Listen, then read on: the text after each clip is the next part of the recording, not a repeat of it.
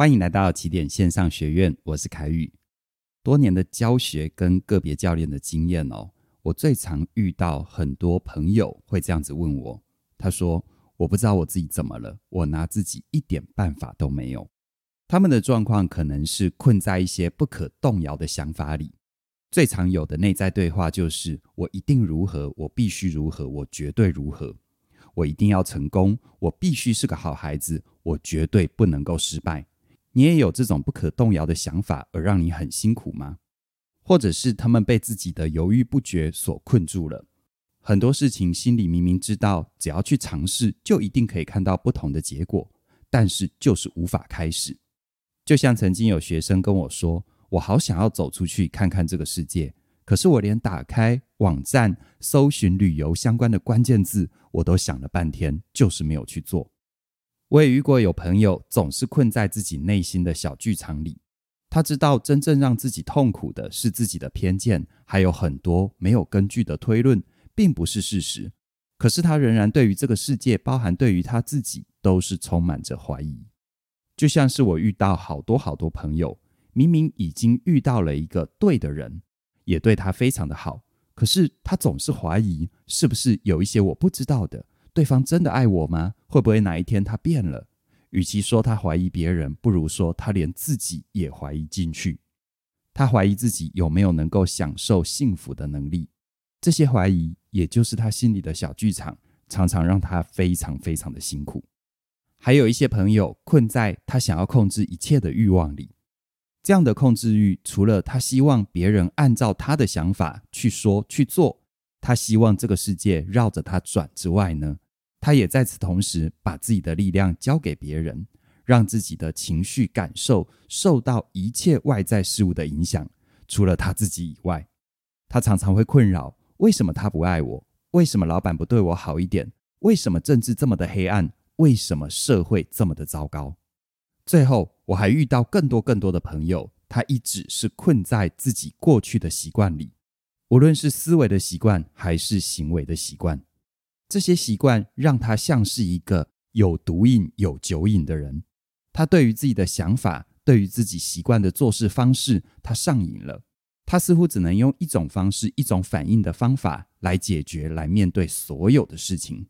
你可能会直觉的想到是某些坏习惯、不好的想法的上瘾，可是我遇过更多的是一种正向的所谓的对成功上瘾，像是有些朋友，无论他多么的努力，无论世界给他多少的肯定，他就一直活在一种一定是我不够成功这样的信念当中。所以呢，当世界给他奖赏，他不相信自己应得。但是，当这个世界没有给他奖赏，他又深刻的觉得自己一定不够努力，一定是自己不够成功，所以才没有办法得到别人的尊重，才没有办法过上一个自己想过的人生。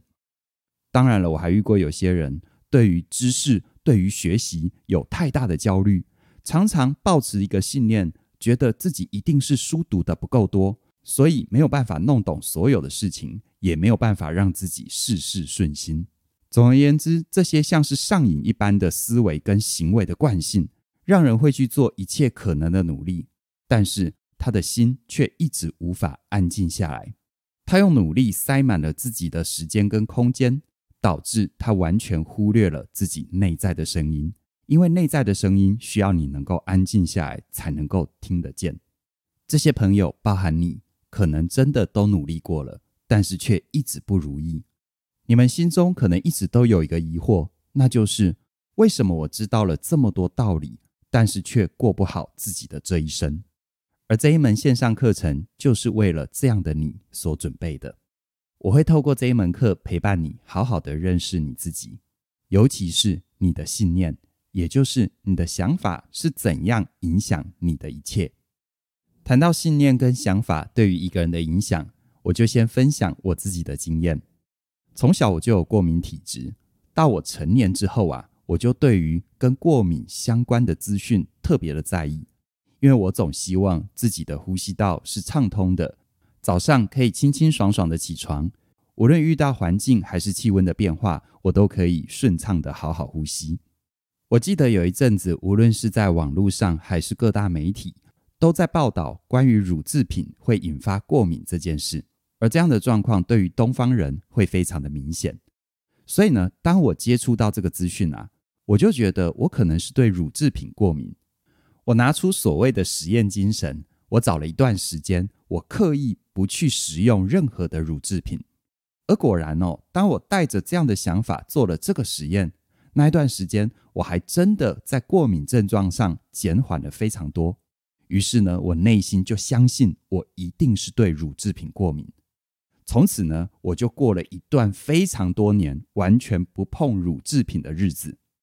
在这个影响底下，我身旁的人哦也都知道这件事，所以呢，在我生日的时候，也绝对不会出现奶油蛋糕这种食物。而且更有趣的地方就是，在这段时间里，如果我不小心吃到乳制品，比如说饼干里面有放牛奶，或者是有些食物里面加了 cheese，这时候我就会开始引发出一系列的过敏反应，包含脸开始痒、皮肤开始痒，然后呼吸道开始有痰、有鼻涕，开始清喉咙，开始打喷嚏。所以似乎我真的是对乳制品过敏，一直到前几年。我找专业的健诊机构去做了全身的健康检查，包含过敏原测试。这时候不测还好，一测出来呀、啊，洋洋洒洒，果然我对一堆食物过敏，但是唯独没有乳制品。我对乳制品是没有任何过敏反应的。而奇妙的事情就发生了，我非常信任这个健诊的结果，而且当我看到报告的时候，我也愿意相信我不会对乳制品过敏。于是呢，从拿到报告的那一天之后哦，我在吃乳制品的时候，我真的没有任何的过敏反应，甚至于我开始吃优格、喝优酪乳，我还觉得肠胃道挺舒服的。如果你是这几年才认识我的朋友，你会发现我还真的蛮爱吃乳制品的。我回想这一段过程，我想在我身上发生最大的改变，从来就不是吃不吃乳制品，而是我对乳制品的相信。我对乳制品的看法，当我心里先相信我对乳制品会过敏，就算乳制品不是我的过敏源，我的身体也会因为这份相信配合演出。可是当我放下了这个信念，当我再吃到乳制品的时候，自然就不会有任何过敏的反应。在这段经验里，我深刻的感受到，一个人的想法跟信念，真的会无中生有的创造出很多事情，包含一个人的人生。如果我们每个人都能够成为信念的主人，那么就能够成为自己真正的主人。在每个人真实的生命处境里，虽然会困住你的可能是真正现实的遭遇，而不是一种像我一样对于过敏的想象，但是真正让你动弹不得的，其实还是你的想法。你的想法会创造出你的现实。讲一个我们在生活里一定会遇到的情境吧。有时候在人际相处当中，我们总会遇到一些面瘫、面无表情的人。这时候，你看到一个人冷着一张脸，你有什么反应？你有什么想法呢？有几种典型，我们来核对一下，看看你是属于哪一种。我遇过有一种人，他遇到面瘫、面无表情的人，他心里就会有一个信念，他会觉得一定是我的错，一定是我做错了什么，所以他才会给我脸色看。带着这样的想法，他就会对那个面无表情的人反复的跟他确认：我是不是做错了什么？为什么我会让你心情不好了？或者是另外一种反应，因为觉得自己做错了一些事情，所以呢会呈现一种退缩回避的态度。而无论你是跟对方反复的确认，或者是退缩，我们来推演一下对方可能会有的反应。先说反复确认吧。如果一个人一直问你，他自己是不是做错了什么？你到底怎么了？你可能刚开始会觉得有点疑惑，可是随着他不断反复确认的次数增加，你会不会烦躁？而烦躁引发到后面，你是不是就会愤怒，对他发脾气呢？而有趣的地方就在这里了：一旦你愤怒了，对他发脾气，对他大小声，他自己的主观世界就加深了。果然是我做错了，果然我一定有错，不然你为什么会对我发脾气？听出来了没有？是不是一个人刚开始的想法，他又反过来创造出支持这个想法的更多现实？而如果是退缩呢？如果你跟一个人互动相处，你问他一个简单的问题，三番两次，他就是没有办法给你一个明确的答案，因为他一直退缩。到最后你是不是也会有不耐烦的感觉？而当你明显的表现出不耐烦，他的主观世界是不是也会觉得，哎呀，果然又是我的错？这是不是又形成了一种闭环？所以你会发现哦，当你带着“一定是我的错”这样的想法，无论行为反应如何推演，你只会不断反复的一再证明我果然有错。可是事实真的是这样吗？接着来看，面对面无表情的人的第二种典型信念。我遇过有一些人，他遇到这样的状况，他就会觉得一定是你的错，一定是你的问题。你明明可以带着笑容，但为什么就要臭着一张脸呢？当你是带着这样的想法，一定是你的错。你遇到一个面无表情的人，你可能就会去指责他、攻击他。而当一个人遭遇了你的指责跟攻击，他可能有的反应就是回避，再不然就是反击。先说回避好了，他的回避可能只是不想要跟你计较，不想要跟你一般见识。可是，在你的解读，因为你已经先觉得他有错了，所以当你看到他回避，你就会觉得果然你心虚了，所以果然是你的错。可是，如果他跟你反击呢？你是不是又会觉得他强词夺理，他就是不认错，所以果然你有错？这是一个很有趣的逻辑，无论他的反应是什么，都只会强化你原本就认定的想法。但也因为这样子，当你站在“一定是你的错”这样的想法，你就会发现，你怎么身旁的人都是错的人呐？而同样的，我还是要问那个问题：真的是如此吗？再来，我们看第三种反应：当你遇到面无表情的人，这时候你心里可能出现一个想法，那就是如果有需要。我先弄清楚状况，看看他到底怎么了。如果你是站在这样的信念，接着你就会去观察，看看他到底有没有需要你去确认他的状态，并且去进一步判断相关的讯息。比如说，他虽然面无表情，可是好像是在专注在手上的事。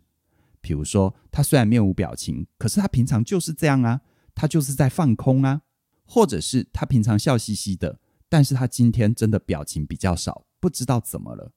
而无论是哪一种可能性，你都会因为这样的想法，针对你所观察到的事实去做发问，去做确认。你可能会问他：“我看你今天有一点闷闷的，可以告诉我怎么了吗？”或者是只是很自然的跟他表示：“如果你手上有什么事情需要我帮忙，跟我说一声，我会尽量的帮你。”而也因为你的信念所衍生出这样的询问跟关心，对方可能就会因为你的关心做一些回答。他可能会说：“我今天真的闷闷的哦，哎呀，不好意思，我没有注意到。”当他这么说的时候，他可以收到你的关心，而你又可以确认到他的状态。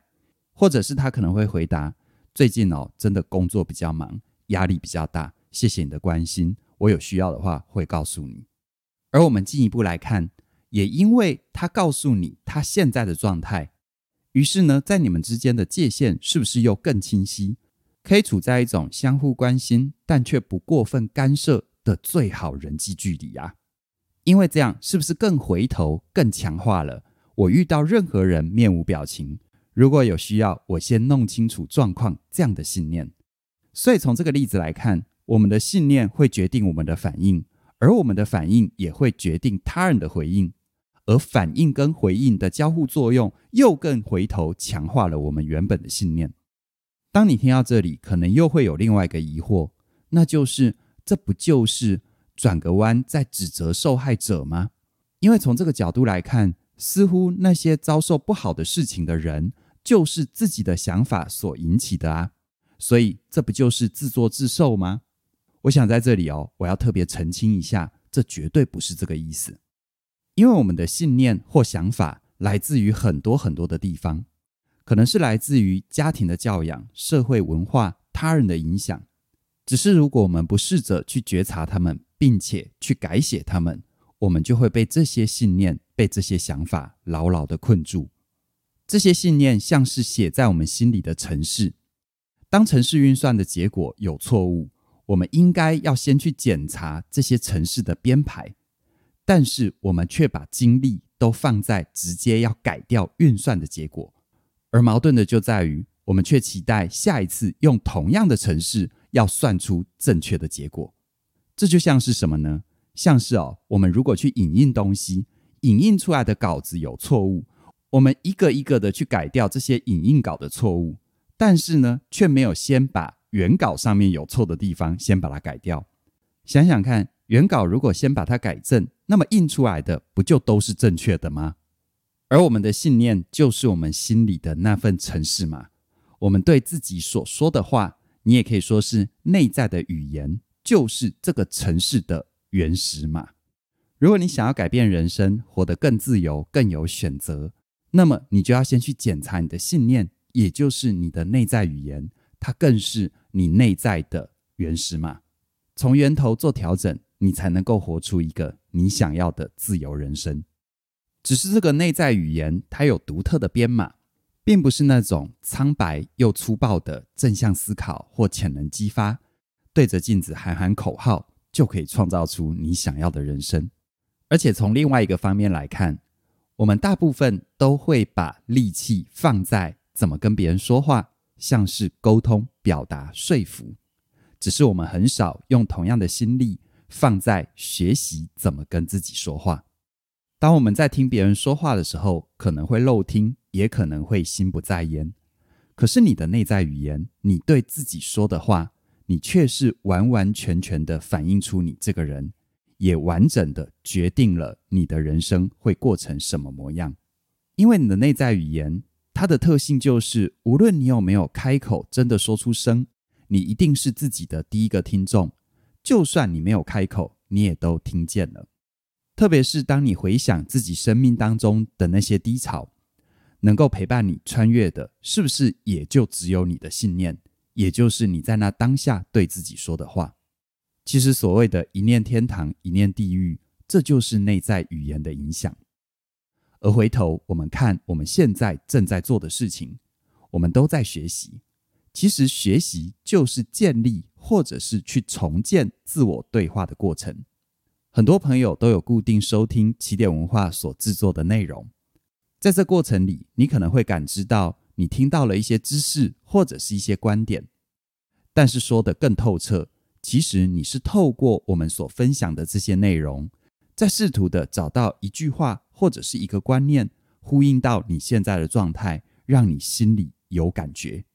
所以在本质上，并不是我们灌输了什么观念给你，而是透过我们的分享，引发了你心里原本就存在的一些概念。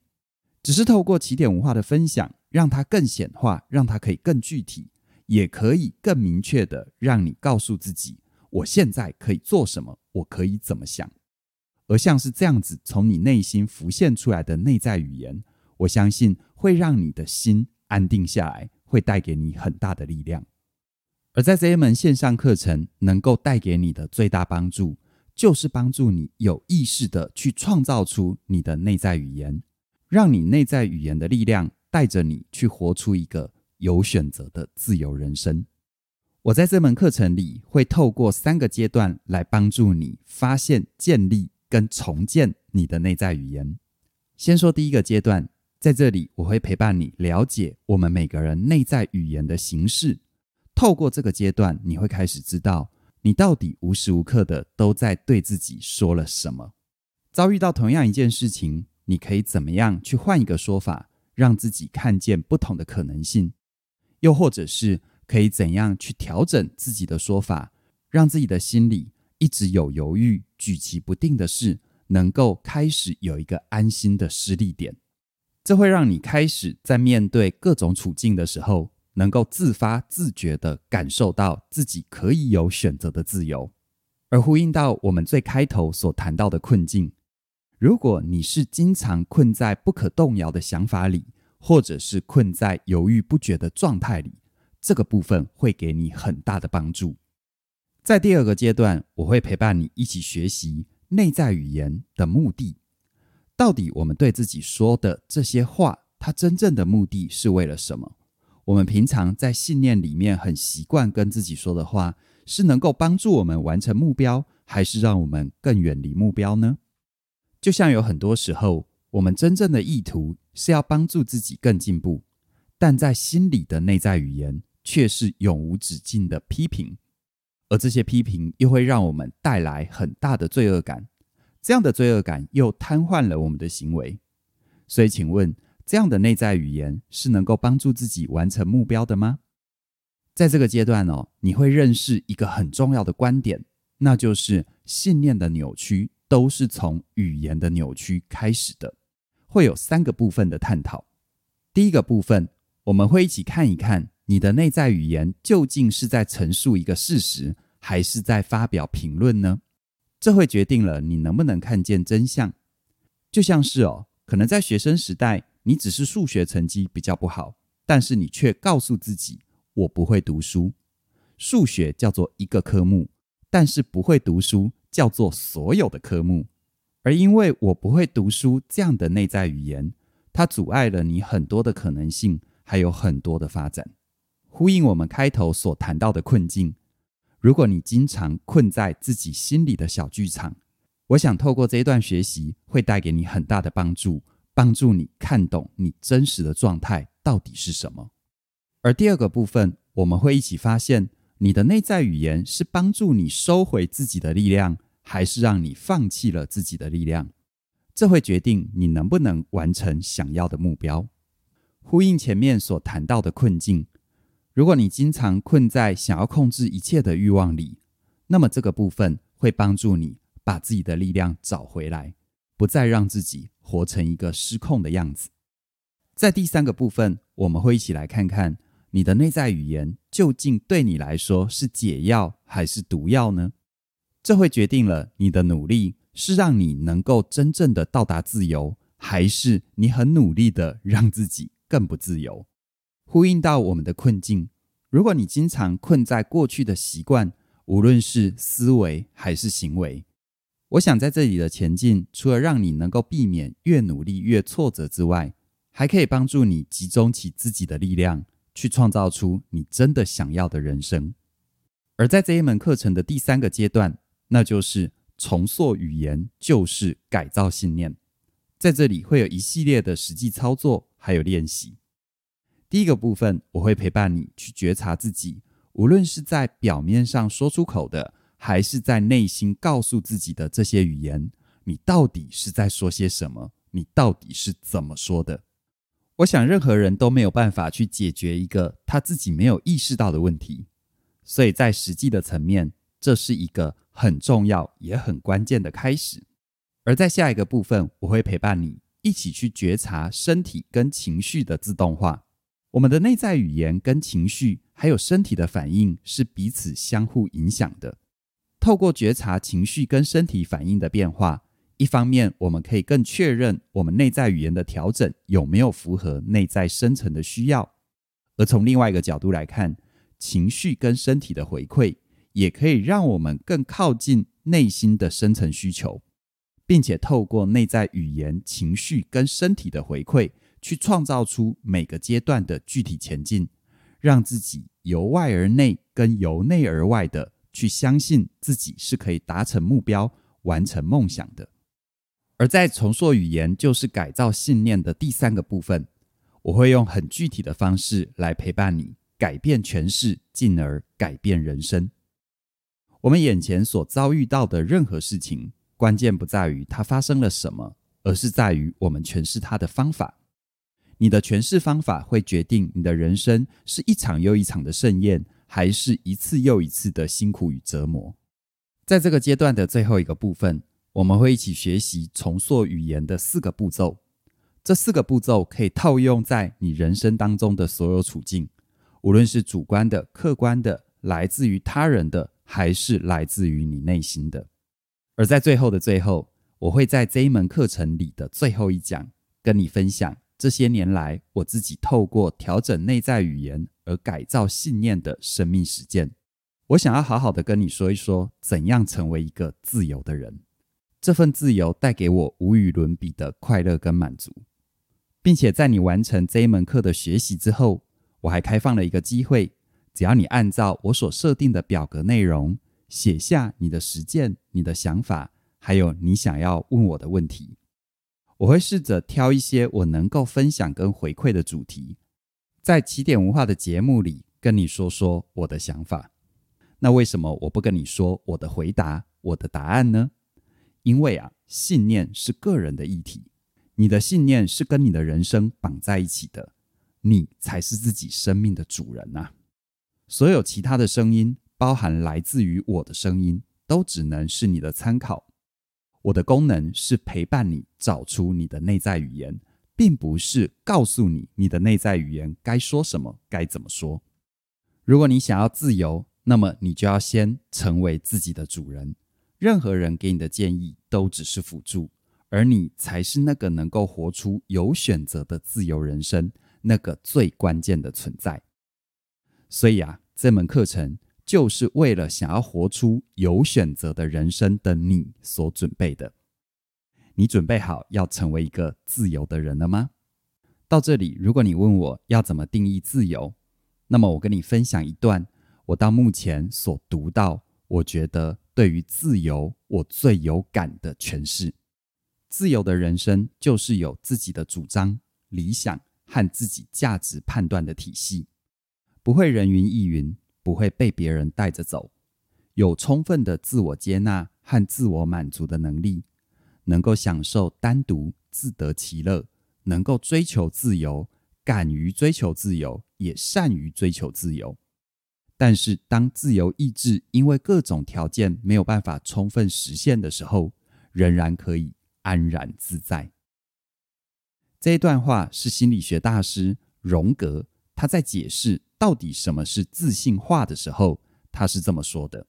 而这一段话也是我认为自由人生的最好诠释。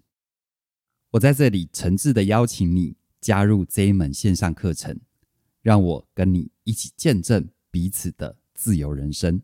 祝福你。